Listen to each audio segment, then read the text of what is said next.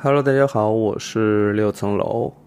那很久没有自己录播客了，对。然后呢，今天是我之前出差六七天之后刚刚回到公司。那在怎么讲？我坐在办公室已经坐了大概有两个多小时了吧。除了发了一个常规要发的视频以外呢，其实其他啥也没干。对，就是看了看网上的信息，看了看最近因为出差嘛，忙啊或什么之类所导致的有可能错过的信息看了看，然后这两三个小时里始终没有进入到一个工作状态，但实际上我现在还是有很多工作要做的。一个是，呃，这个所谓的小女生呵护指南，就是给青春期的女孩的一本科普的书，出版社的反过来稿子说有需要修改的地方，需要调整。但我现在我自己感觉不是一个很好的调整状态，就更像是要完成任务、赶快交稿的那种状态，给自己找理由就是不干活的理由哈。但其实现在我确实觉得没有进入到一个太好的工作的状态。那么完成的工作就是交任务嘛，一个是书的，另外一个可能还要去下周吧，下周要去 TEDx。建业那边去做一个分享，讲的是关于现在年轻人内心真实的恐惧或者说焦虑，因为很多人不会直接讲出来，他可能会写在他提的问题当中，或者说包绕在自己的问题当中，因此很难直接告诉你我在焦虑什么，这个是很难直接指出来的，所以呢，就需要去呃认真的去理解呃跟分析啊，当然这是一个内容了，还有一个就是。呃，我之前不是矫正牙齿嘛？矫正牙齿过程当中呢，有老好多人来问，说问自己适合不适合去矫正牙齿啊，行或不行啊，等等这些问题哈。但我其实不是这方面专业的，就是有人甚至把这个自己的牙的那个照片直接私信发给我，让我帮着判断。但我坦率的讲，我其实也不太擅长这个，所以我就跟我的口腔科医生，就是那个牙齿矫正的医生，呃，周少南周博。跟他说：“我说你看这事儿咋弄啊？因为好太多人问我，也不敢乱说。然后能不能让他去找找你？他说你也别这么了，因为他在北京嘛，他在北京跟深圳，因为但是全国很多地方都可能有这样的需要。他说我给你弄一个福利好了，就是你你回头写个东西，然后呢告诉大家你免费来面诊，就是你直接去约他们那儿的那个门诊，免费去看看你的牙到底适合不适合。你做不做当然看个人了，因为。”其实你牙齿矫正，一个是需要投投入时间，一个也需要花钱，肯定是需要个人去判断了。所以我鼓励肯定是没有任何鼓励的成分在，因为我牙齿矫正是我的需求，那你矫正是你的需求。呃，免费面诊，另外一个就是再送一个洗牙嘛。我说你这个那就可以啊，当然可以啊，就是你看不看都可以，那你至少去了能洗个牙，这还挺好的。就尤其是可能正好你赶上你可能就是需要洗牙了，那可以去嘛。就是薅羊毛嘛，其实就是一个福利，但这个东西得写，他对方已经给我写做好这个海报什么的，可能要宣传，但还文字性的东西我还没写，可能会做到我的公号上去吧。有一个自己的公号，就是主要是整理一些福利啊，什么医美啊，如果有需要的话，这个没有任何强求。我也一直在谈这个审美的事儿，你个人有需求去考虑，没有需求就完全可以没必要做医美啊、牙齿矫正啊什么的福利，我可能都放在我自己那个公号六层楼先生那儿，但这个东西也没写呢。就是说 有想法啊，然后在这堆着。今天至少现在是一点多、一点半多，我已经坐了快俩小时了。因为我今天是骑自行车过来的嘛，骑自行车，我觉得应该也是一个进入工作状态的一个一个方式方法吧。因为开始在路上去想、去思考这样的一个过程，呃，只觉得应该能够进入状态，但其实有时候就是没有进入到这个状态里。我也倒没有埋怨自己啊，说怎么你看你出差回来怎么。没有快速的进入到工作状态里去，我没有埋怨自己，没有进入就是没进入嘛。你强求一这个要求自己怎么怎么着也没必要。我个人觉得哈，就是没有 没有说要必须逼着自己怎么做，因为你这两天出差呢，其实也在忙工作。一个是这个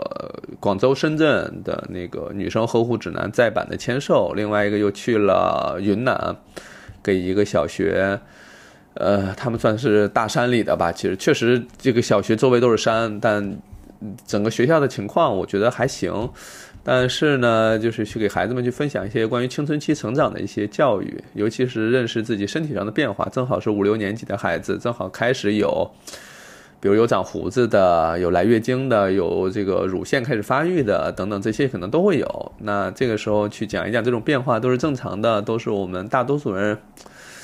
呃，日常生活当中都可能会遇到的。这个其实我觉得对孩子们来讲是一个不错的一个分享吧。但其实时间很短，就是如如果有机会的话，当然可以讲很多。你因为你想想看，我光是女性成长期、成长过程当中的一些需要面临的问题，我就单独写了一本书。那这一本书可远远不是一堂课能解决的哈，所以就是还有很多要做。我回来也要再去继续思考，怎么能够做的更系统、更长期、更有价值一些吧。我自己在琢磨这个事儿。但是在你说整个骑自行车的路上，是不是能把这事儿想得很透呢？也未必，所以也没想得太清楚。坐到这个工位上也是琢磨半天，扭来转去，有一说一，扭来转去，转了半天也还是没有开始去动手去做这些事儿。我觉得可能我给自己找理由就是状态没到哈，但是心里还有另外一个事儿，总觉得还也也需要做。就是之前跟小鹿，我不知道你们有没有听那期播客哈，跟小鹿录了一个播客，然后当中提到了畸胎瘤。我我我我我又觉得说，你看之前也说了，我说我这播客我就不讲这个女性健康的内容了。但是那天播客然后提到了畸胎瘤，我又会想说，哎。那在这个无核当中讲讲畸胎瘤又何妨呢？对吧？就是我这个，当然我最近也在听孟岩老师的这个无人知晓啊，就是就是整个世界观打开哈。当然我们之前也聊过几次，就是我们可能阅读的书，或者说对于我们产生触动的一些书，重合度还挺高的。就是这个重合度之高，让我们觉得说，就是一下子找到了一种。嗯，我不该不知道该怎么形容，我不知道孟老师是怎么去理解这件事，但我感觉是一个灵魂上的碰撞，还是一种契合，我不知道，就是可能提到我对我触动很大，会影响很很多很大的书，我讲出来说，他说他也是如此，就那种感觉很美妙了，我当时觉得很美妙了。呃，但其实坦率讲，我们两个是完全从这个从事的不同的专业，就是不知道会 就那些碰撞，我们完全是在。自己的这个领域运用的那些书给我们带来的一些触动或感知，哈，这是一个很美妙的东西吧。但我所以我就觉得啊，无所谓嘛，我们就打开嘛，就是都行，就是无所谓。正好那天是小鹿提到这个畸胎瘤，我发现很多人不太不太了解哈，不太清楚，所以我就在想说，那是不是可以聊一聊这个畸胎瘤的事儿？我不知道你们是不是有听说过这个词哈？那英文叫 teratoma，就是。前面那个 Terry 它是什么意思呢？希腊语当中，如果我没记错的话，希腊语当中是这个怪物、恶魔还是什么的这么一个词的叫什么词根还是什么之类的，它是由这个词发展而来的。也就是说，你足可见早先人们对于这个病本身是怎么理解的，因为它代表的最早发现这个疾病的时候人们的理解，它就是怪物嘛。应该是在希腊语当中这么一个词了。我因为这个关于医学历史上，我确实这个学术不精，因为确实也上过医学历史，但是很多东西也记不太清，因为没想着没想到要来做科普嘛，所以呢没有把这部分学得很扎实。那当然，关于畸胎瘤这件事情呢，有几个迷思哈。首先是大家。不了解，呃觉得听上去很可怕，或者怎么着？首先，它是一个叫做卵巢囊肿，就尤尤其是尤其是对于妇产科来讲，哈，呃，卵巢囊肿当中的百分之十五吧左右，差不多是畸胎瘤。那当然，这个畸胎瘤分很多种类，我们后边可以讲啊。所以我也不知道听众是误打误撞的打开这期播客，咱们确实是要讲这个畸胎瘤。我觉得。刻意的避开医学或妇产科内容，也很难做到这个播客的初衷，就是随意流淌或自然流淌。你自然流淌到这个，你觉得好像必须得讲讲这畸胎瘤才过瘾，才舒服，那咱就讲嘛。那对于很多人来讲，认为畸胎瘤可能说，首先都是女性的病哈，那那那男性可能不会有，或其他人不会有，但其实不是。呃，虽然大部分我在妇产科遇到的畸胎瘤都长在卵巢上，但实际上畸胎瘤也有可能长在睾丸上啊，或者说这个腹膜后啊等等，就是。它并不是只长在怎么说卵巢上，它有可能还长在其他地方，甚至有一些可能长在咽喉上还是哪儿，我我记不清了啊。就是有很多其他的，因为我我因为做科普的时候，其实要求我们并不是只要记住那些疑难杂症，或者说那些夺眼球的，或者说猎奇类的病例。更多的都是一些普世的病例哈。虽然说有很多老师是喜欢分享一些猎奇的病例，但那个可能作为整个科普系统当中的一个。嗯，一个天头或一个点缀就可以，最主要的还是它本质上的事儿啊。那之所以说大家说像怪物哈，早期的时候人们发现这个畸胎瘤觉得像怪物，主要原因就是因为它确实确实看起来挺可怕的。为啥呢？就是因为它里边经常就是一个囊肿哈，畸胎瘤本身是一个瘤子，瘤子呢它是一个空腔性的结构，空腔性的结构就是外边有这个囊壁，里边有一些包揉的乱七八糟的东西，那里边的东西各种各样啥都有。呃，看着很吓人，所以我觉得可能也是因为古人们觉得这个太吓人了，所以它就就叫怪物嘛。那里边它为啥有这种杂七杂八的东西呢？我们先说有什么东西哈，就我在临床上看到里边有脂肪、有头发、有牙齿、有骨头。然后呢，听就是我们科里的专家老师他说，有的可能还能看到有发育成手的手部结构，但是看上去像啊，但可能不像咱们想象中的手。然后甚至有有一个老师说，他还看到过眼，就是分化出眼睛的那种结构。呃，你你想想看，如果说过去的人他在医学没有那么发达，或甚至说大家都对这个事儿很未知的情况下，从一个瘤子里边剖开里边拿开东西，看到里边有一只眼睛的话，那我觉得叫他怪物一点都不过分，是吧？就是。呃，大部分哈，大部分很少能见到。我我我我是没有见到过，因为有些人甚至说会看到眼睛，还要看到脑子的层层那个什么组织什么的。这个因为也也没有照片，对，确实没有照片。如果说有那个眼睛的，我那我我不确定我是不是敢看，但至少目前来讲我没有见过。但是见过的畸胎瘤少说得有几百个了吧？但有眼睛的没有见过，然后有有脑脑组织的我也没见过。那大部分都是毛发呀、脂肪啊、牙齿啊、骨骼呀，呃等等，大部分是这些。那为什么它会有这样的你看有非常明显的分化出来的结构呢？就是因为它本身是源自于这个原始的生殖细胞的。你知道我们说的生殖细胞，比如卵巢当中就有生殖细胞，比如说卵子本身就是生殖细胞哈，精子也是生殖细胞。当然，我们人体的发育过程当中也有可能会在某个阶段，呃，尤其是这个胚胎发育早期，也有一些可能生殖细胞本身它在发育过程当中它就异常了，那也有可能哈。所以呢，这个这段信息当中透露了两个关键信息，第一个它是来自于生殖细胞，另外一个它是我们与生俱来的。这个大家就觉得说很可怕，什么与生俱来啊哈，这个主要是因为一个囊肿它也是由一个细胞发育而来的，那主要是生殖细胞它就有着分化的能力，就是你像我们。呃，在座的各位哈，就是听这个播客的人，咱们都是有有一个细胞发展而来的，对吧？那这个细胞它在这个一开始早期，它可能就是在胚胎期或者桑葚期，它这个细胞它都是一样的嘛，都是一样的细胞。但是在成长的，在不断的呃分分裂这个过程当中，有些细胞开始去成为肌肉啊、组织啊、脏器呀、器官呀。甚至可能成为血液呀，然后可能造血的细胞啊，或者说骨骼的成骨细胞等等这些乱七八糟就是分开了嘛，分开很多种，各司其职。咱们身体各种细胞、器器官或者说细胞都在各司其职。那这种分化的一个过程，但是你比如像生殖细胞呢，它可能在我们体内，在我们长大的过程当中，它也可能会在自己。某些触动下，或者说刺激下，它就开始进行了分泌，呃，进行进行了分裂，不是分泌啊。那这个分裂过程当中，它就有可能说，在这个成长过程当中，分出有一部分形成脂肪，有一部分成长出头发。那你说长头发，肯定还有类似头皮的组织哈，就毛囊啊，甚至可能有牙齿啊，或等等这些，嗯，怎么说？这些组织，当然，这一方面呢，看上去确实非常吓人，就很多患者都不敢看，因为我们有时候，呃，过去在临床哈，那做完手术之后，你是需要让这个手术室外边的家属啊，或病人病人的家属签字的，尤其是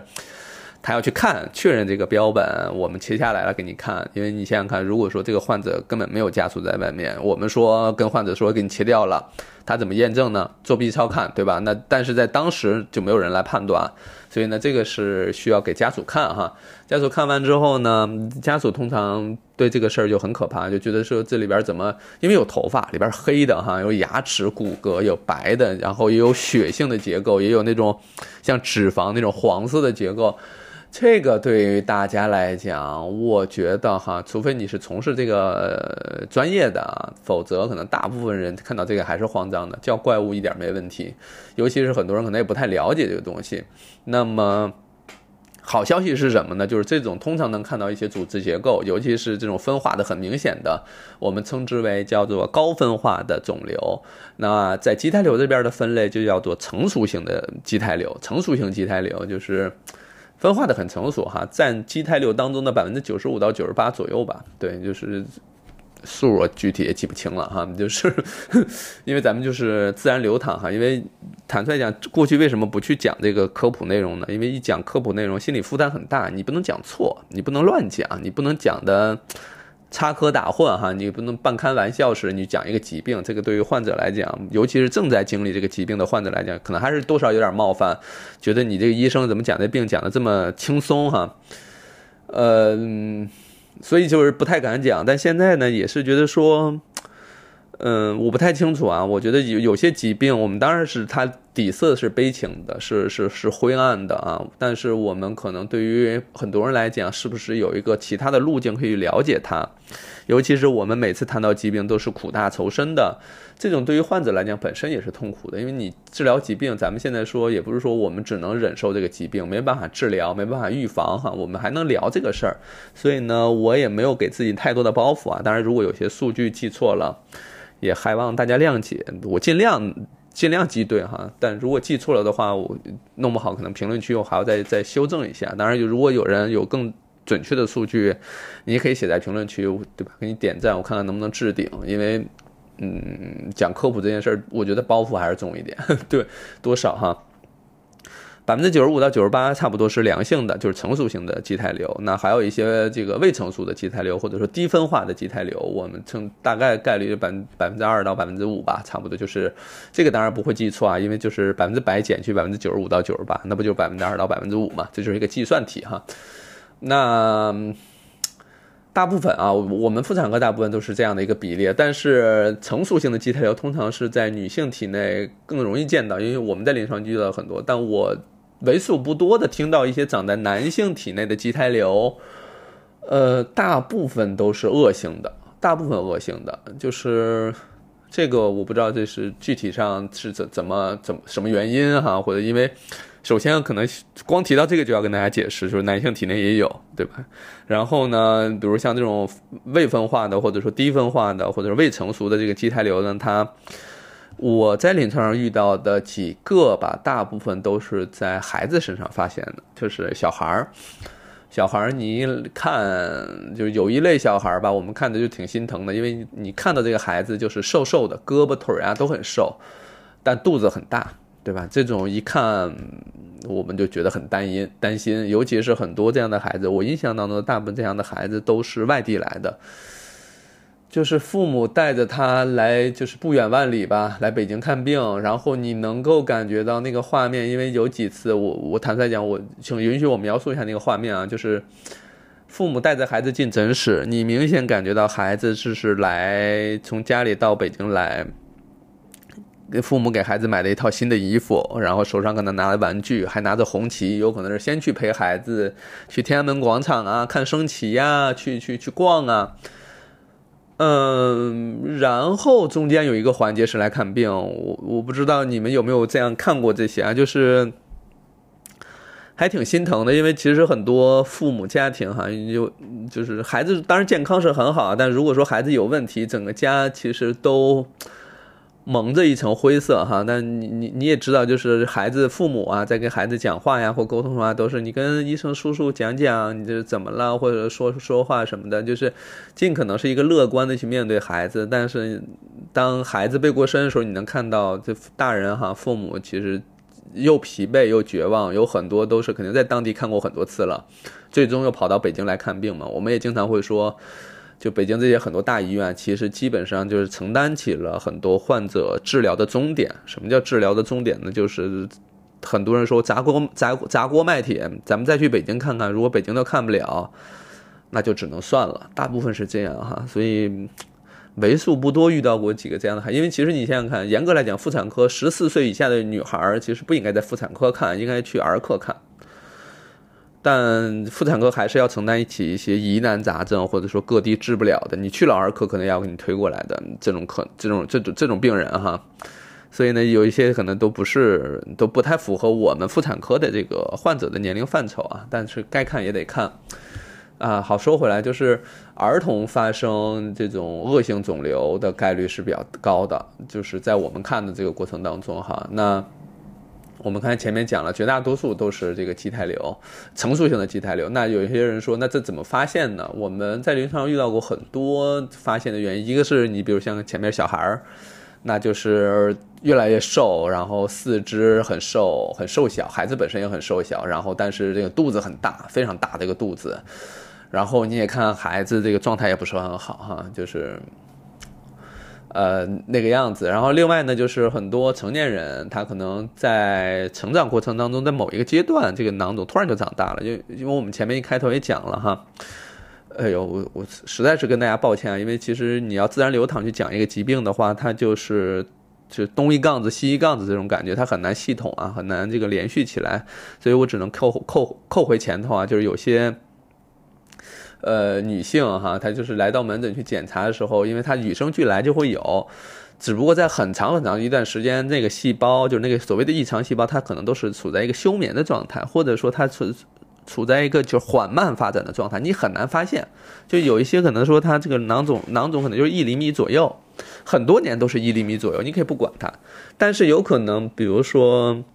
在多种原因下，哈，有可能是比如说备孕呀，有或者有些是在怀孕期间慢慢长大的，有一些可能是我也不知道那个什么时间点，就是可能在上学期间突然就长大。有很多人就是你你你去年你检查的时候还没有，然后呢就是什么也没有，到今年你就突然发现长到一个五六公分的一个畸胎瘤。所以这个人很多人都很害怕，因为他突然就出现，然后就很像恶性肿肿瘤，尤其是你比如说 B 超一看这个畸胎瘤，什么形态不规则，内有不规则回声影，一一听就很像恶性肿瘤，因为确实畸胎瘤它里边就是杂乱无章嘛，一听杂乱无章，周围还有血供，那你说对于患者来讲一看也很可怕呀，对吧？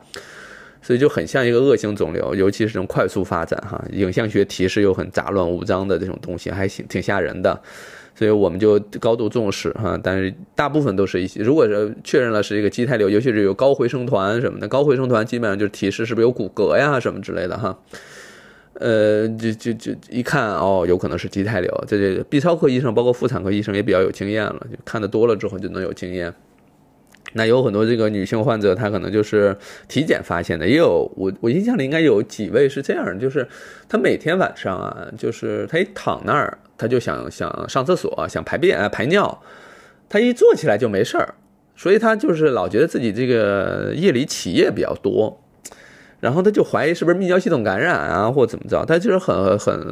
很好奇。当然，我觉得说你该去查也去查，后来查完之后，她发现说，哎，长了一个大瘤子。说为啥长一大瘤？为啥就是，呃，之前也不知道哈，突然就长一大瘤子，然后就说哦，我说那我就大概理解为什么躺那儿就就老是会有想上厕所的感觉，为啥？就是因为这个一躺下哈，本来膀胱里边尿液很少了，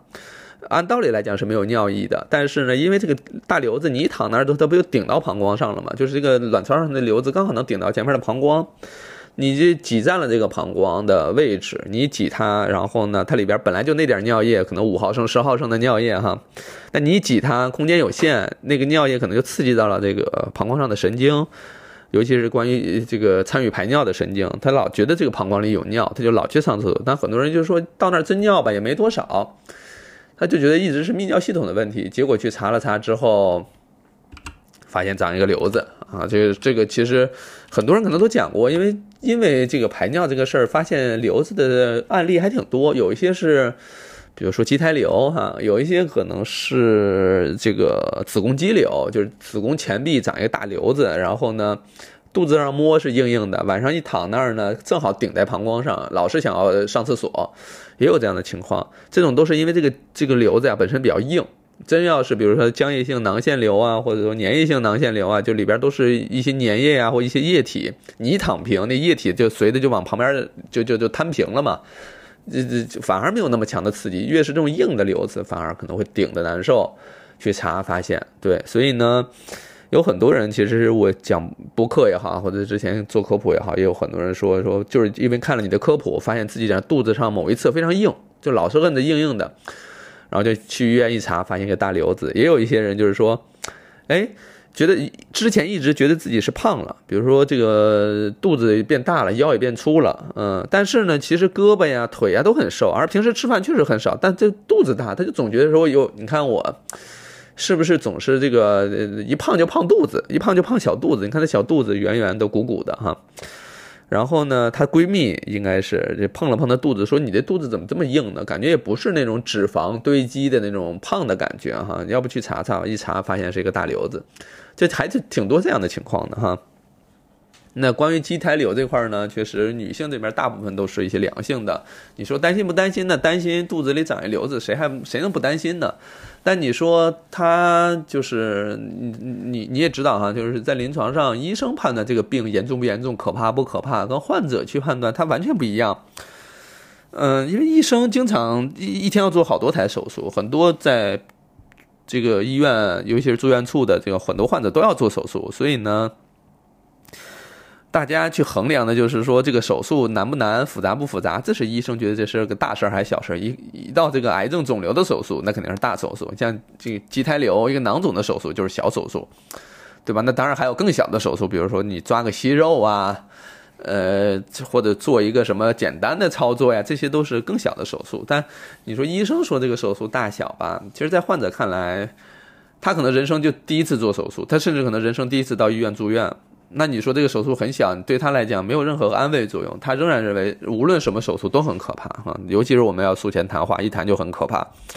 所以你看，就是我们有时候得站在双方的位置上去思考。但这个手术本身不复杂，对，确实不复杂，就是一个囊肿嘛。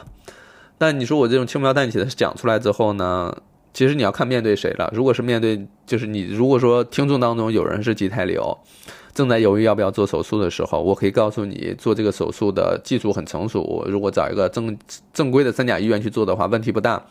技术成熟，然后操作也比较熟练，而且本身它也不复杂，没有很 没有很复杂的步骤啊什么之类的。所以你要是担心这个的话，医疗水平其实完全做这个手术没有问题。对吧？这个其实你要面向是患者讲的话就没问题。但你如果说听众当中大部分都根本第一次听到畸胎瘤，甚至自己都没有畸胎瘤的人，那你听老六说啊，你这个手术说的这么轻描淡写哈，这手术本身也有伤害啊什么之类的，这事儿吧，你其实你看面对患者来讲的话，那肯定是留着这个瘤子的风险更大的时候，我们才会选择手术。你肯定是两害相遇取其轻嘛，一定是手术对于患者利大于弊，我们才做手术。如果说手术对患者弊大于利，那是。那为什么要做手手术做这个手术呢？大家肯定就不做了哈。尤其是对于健康人来讲，手术对于你来讲，那就是个弊大于利的事儿。你没有病，你也没长这瘤子，做什么手术？手术本身带来的风险、伤害、麻醉、出血、感染、破溃、脏器破裂、周围组织损伤，对吧？你这这种放在面前，看你怎么对比了。所以呢。呃，手术我们要客观描述，对吧？你不能说故意夸大这个手术的风险，也不能故意对这个手术轻描淡写，对吧？你一定要如实描述。手术当然是有风险，但相比较其他的那个癌症肿瘤的手术，它还是相对简单一些，步骤也轻，步的步骤也短。当然，最简单直观的感受就是手术时间很短了，就是一个多小时就做完了，除非除非在手术过程当中。这个囊肿你给搞破了，你搞破之后呢，你你你流的哪儿都是，那脂肪啊、头发呀什么，就很流的哪儿都是，你就要挨个去给它抓回来。尤其是我们有时候做腹腔镜，呃，这这个过程当中头发就飘的满肚子都是，这个就很麻烦，你又要冲洗啊什么的，这是一个事儿。另外一个事儿就是，如果说在术中看到这个，呃，囊肿哈，尤其是这个畸胎瘤当中，它有一些实性的部分。就是你当然都是脂肪、头发、这牙齿啊什么之类，我们还好，就觉得是成熟型的。但如果说有一部分，我们觉得很可疑，它弄不好是恶性的，那我们可能术中就要送一个冰冻，对吧？术中送冰冻的话，就是术中把一个可疑的组织送到病理那边做冰冻切片，做冰冻的病理。那这个过程当中就要等，就是我们在手术室开着肚子等。病理科回报这个病理结果，如果说确认是良性的，我们就要处理后边，然后直接关腹结束了。但如果是恶性的话，那术中就要扩大这个手术范围。如果是恶性肿瘤，可能要清淋巴结，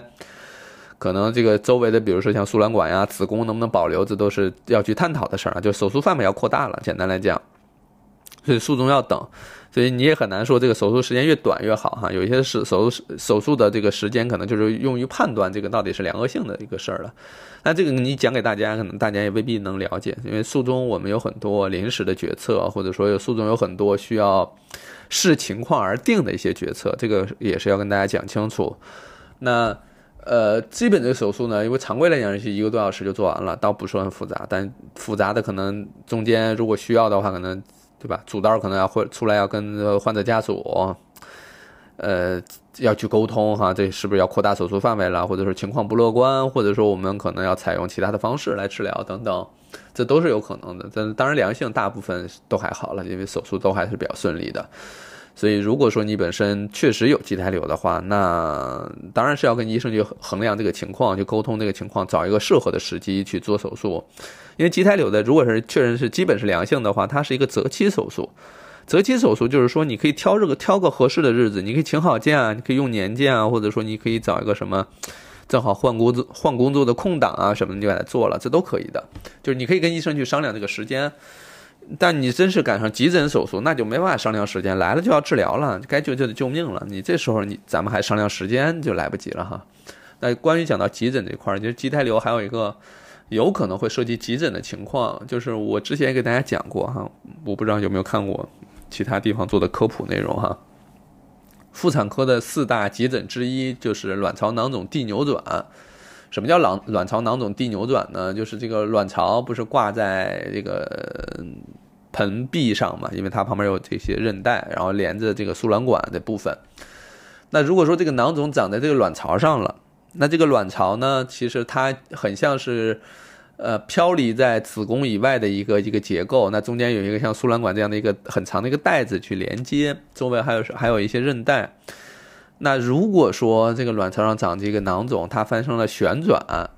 发生旋转之后呢，就有点像是这个拧麻花就拧上了。那拧上这麻花之后呢，这个输卵管呀或什么这这个韧带上不是有很多血管吗？你拧上之后，它不就容易缺血吗？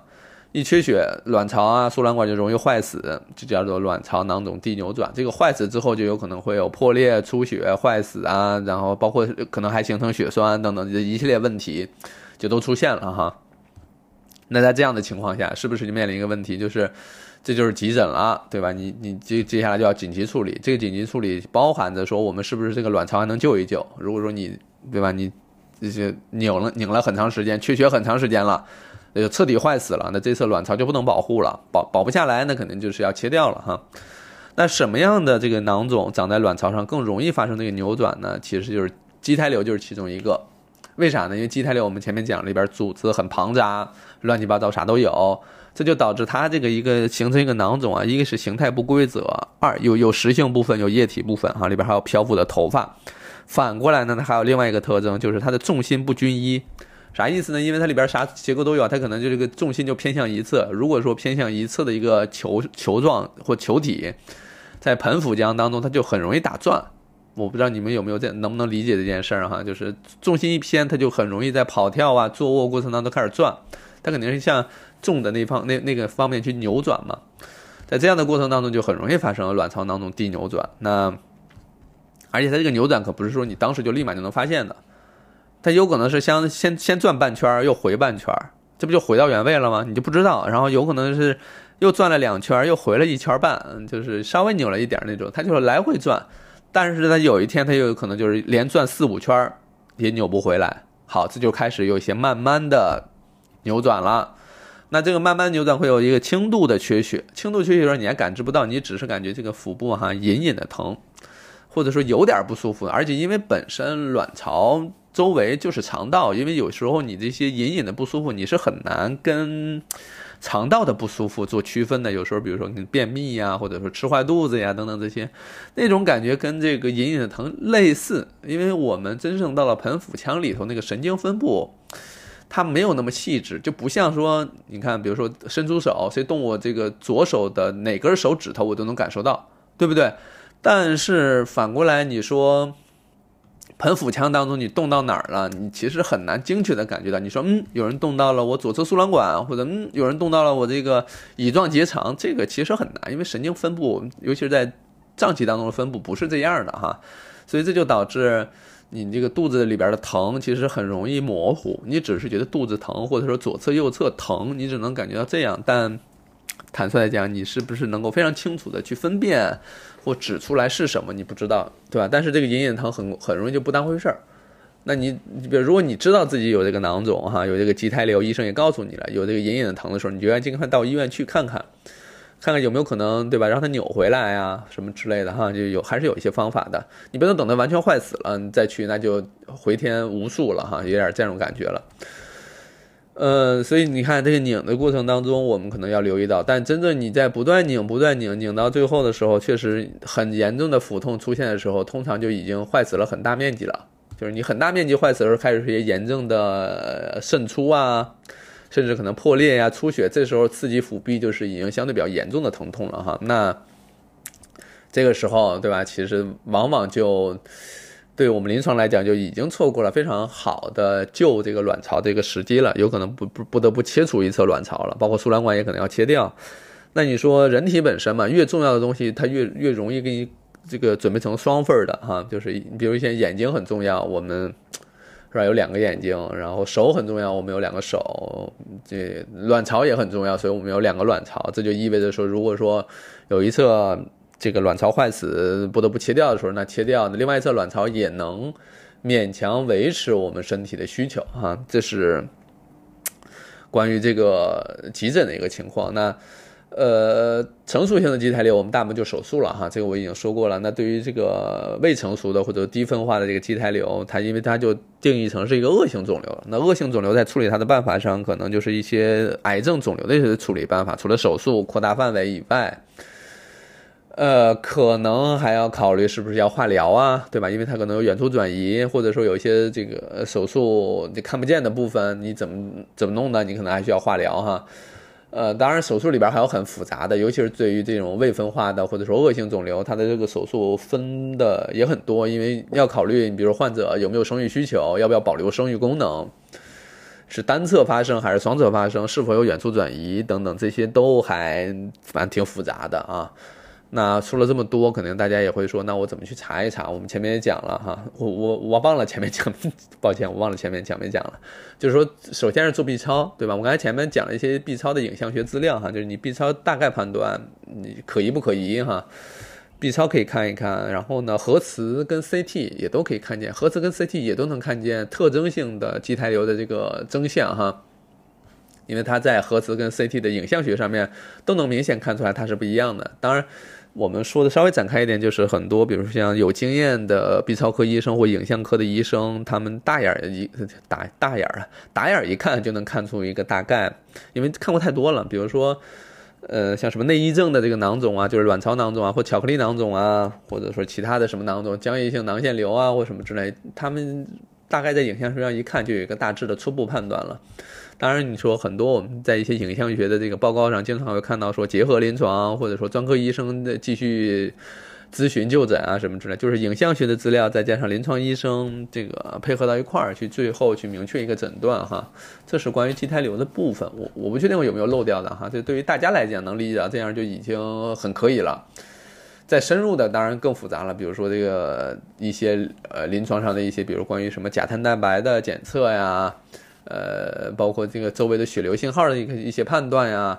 包括如果说发生在儿童身上，手术要怎么做，然后手术的分级，包括怎么判断手术的时机等等，这些都还挺复杂。尤其是我讲的这些，大部分也都是长在卵巢上的啊。我还我也讲过，其他地方有可能长在。呃，什么器官上有长在肝上的，然后也有长在这个这个叫什么？其其实我们我说男性，比如睾丸上啊，包括腹膜呀，包括有人长在脑子上啊，什么之类的，就还有很多这种就很复杂了。所以我确实我也不太清楚，因为最早叫它怪物的是是长在卵巢上的，还是长在其他地方？因为你比如说你真的长在脑袋上，你很像是一个脑袋上就长一个脑袋，这多吓人呀！还有人，当然这也。这个也是展开来讲的话，关于这个谣言也很多，包括你比如说有畸胎瘤这个事儿，比如说有人说畸胎瘤的患者是因为在怀孕，就是妈妈在怀自己的时候就把弟弟或妹妹吃了，吃到肚子里，所以长长出一个畸胎瘤，是或者是或者说自自己弟呃自己的肚子里又怀了个弟弟妹妹，就这种感觉。不，其实不存在这样的概念哈，就是那是你在形成你这个人本身的时候，在这个整个与生俱来就有的这么一个结构哈，或者说这么一个可能性，就像我们所有人体内都有原癌基因一样，但可能在某一天它一被激活，我们开始长癌，就开始长肿瘤、癌症什么的。那这个是与生俱来就有的。所以它不存在说是你什么把弟弟妹妹吃了，或者在宫腔里怎么着是抢夺资源，把弟弟妹妹内化到自己体内去了，或者这都是很多谣言哈，跟这个没什么太大关系。有一些，包括有很多我们在临床上患者的母亲啊，或什么会说，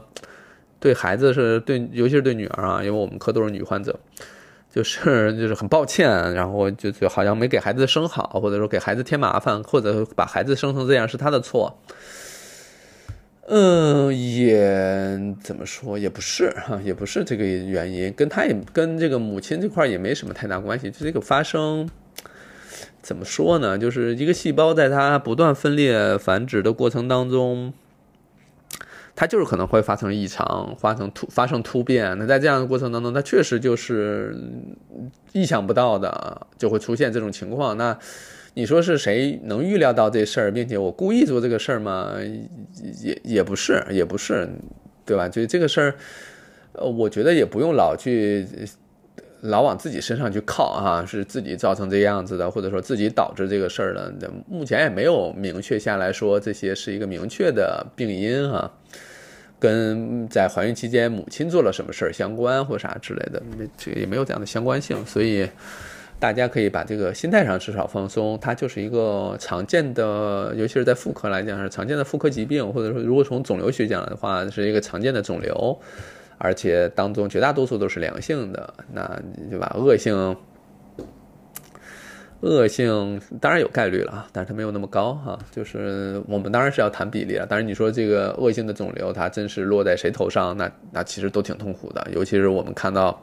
前面也讲了，对吧？家人。带着孩子来，那挺挺，真是，哎，咱也不说这个恶性肿瘤了啊，就是单纯就是一个良性的一个疾病出现在一个家庭当中，尤其是出现在孩子身上，也是一挺痛苦的事儿，对吧？这事儿也不能比，你比较说谁更痛苦，那我觉得就没必要，因为就像。前两天我们出差哈，这个六夫人这个腿膝盖稍微有点不舒服，那哪怕只是一个不不舒服，有可能是我们之前骑自行车骑的有点远了，或者说没做好热身啊什么的导致的哈。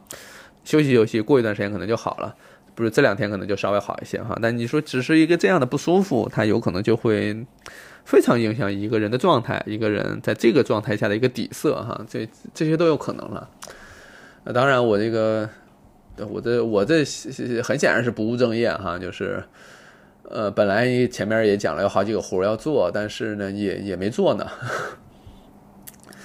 这就导致我还是想先录个这东西。我我我接称之为是一个进入状态的一个过程吧，好像得先开始做一做，然后调整调整，慢慢进入状态，再去完成那些需要一个更加良好的状态去做的一些工作。所以有时候播客吧，我最近也也老听听这个听那个，然后听别人。真正让我听得舒服的哈，这播客也是那种，确实没太把这些这个当回事儿。我我 我不知道我跟大家讲过没讲过，就是关于这个播客不当个事儿，当个事儿哈。这个播客一方面当个事儿这件事儿呢，就是说你你你，它是一个你可以嵌入到你生活工作当中的这么一个事儿，当个事儿，你不能完全说。因为播客嘛，其实还是有一些价值的，有一些情绪上或情感上的一些东西的，所以呢，它还能当个事儿。但你真把它当一个很严肃的事儿，它又有点过了，就没必要。所以呢，我说的这所谓的当个事儿，那个 logo 还要故意保持一个那个不当个事儿那个那个状态，其实就是希望说这件事儿吧，可以做。但不必要求自己得做成什么样啊，必须得怎么着怎么着。因为现在今年开始很多播客，因为我又去别的播客串门子哈，可能又聊到所谓的播客变现呀、商业化呀或什么之类的。我对这个兴致没那么高，因为你搞来搞去，这当然你说人家就是要硬投你，你要不要搞呢？我能搞啊，也不是不能搞。但有人说，就是搞这个东西，咱们就是继续保持怎怎样怎样的更新频次，怎么怎么弄就能接到广告，或者就能什么变现挣到钱，就能商业化，就能给自己搞红搞火。我那这对这个我也确实也没那么大兴致，对。所以我觉得保持一个自然流淌的状态可能会更好一些吧。所以那关键的内容差不多就这些，我前面都已经讲完了。我不知道，嗯，对，这样突然冷不丁讲一期关于基台流的，你们是什么样的感受哈？但是将来有机会，嗯，我我坦嘿怎么说？坦率讲，如果说你说啊，就讲的很好，以后再来讲，我也未必讲，因为状态不到，或者说没有那样的冲动表达欲，也讲不了。那你说讲的不好，以后别讲了也没用。如果哪天我确实我觉得状态很好，我觉得要哎不讲不行，我不讲难受，那我还是会讲。怎么说？就大概是这样的一个感受吧。所以，总之呢是希望说，嗯，对吧？闹玩嘛，就是既不当回事儿，也当回事儿啊。我想起这个比喻了，那天也是跟孟老师去聊，说这个事儿，呃，应该是听他的播客里边讲到的哈，就是说。这个事儿吧，就有点像是过年春节给这跟自己的家长打麻将，你说赢了高兴不高兴？高兴，输了高兴不高兴？也高兴，对吧？但是呢，打得认真打，你能明白这意思吧？就是如果说你这个跟家人一块打，你打得很不认真，或者说很很很怎么着，很浮皮潦草，很或者说很敷衍，那家人也觉得不高兴，你也不高兴。但如果说这个输赢都行，但是打得开心最重要，那我就觉得还好，大概是这个意思哈，就是这种感觉。所以做这个事儿呢，也是输赢都行，好坏都行，但是呢，录的开心，录的过瘾，大概就行啊，是这么个感觉，好吧？我这我这不再拖延时间了啊，差不多。四十多分钟了，也也可以了，就在路上听一段应该就行，好吧？我们也不不要求时间太长。那今天就这样，感谢大家收听，我们下回再聊，拜拜。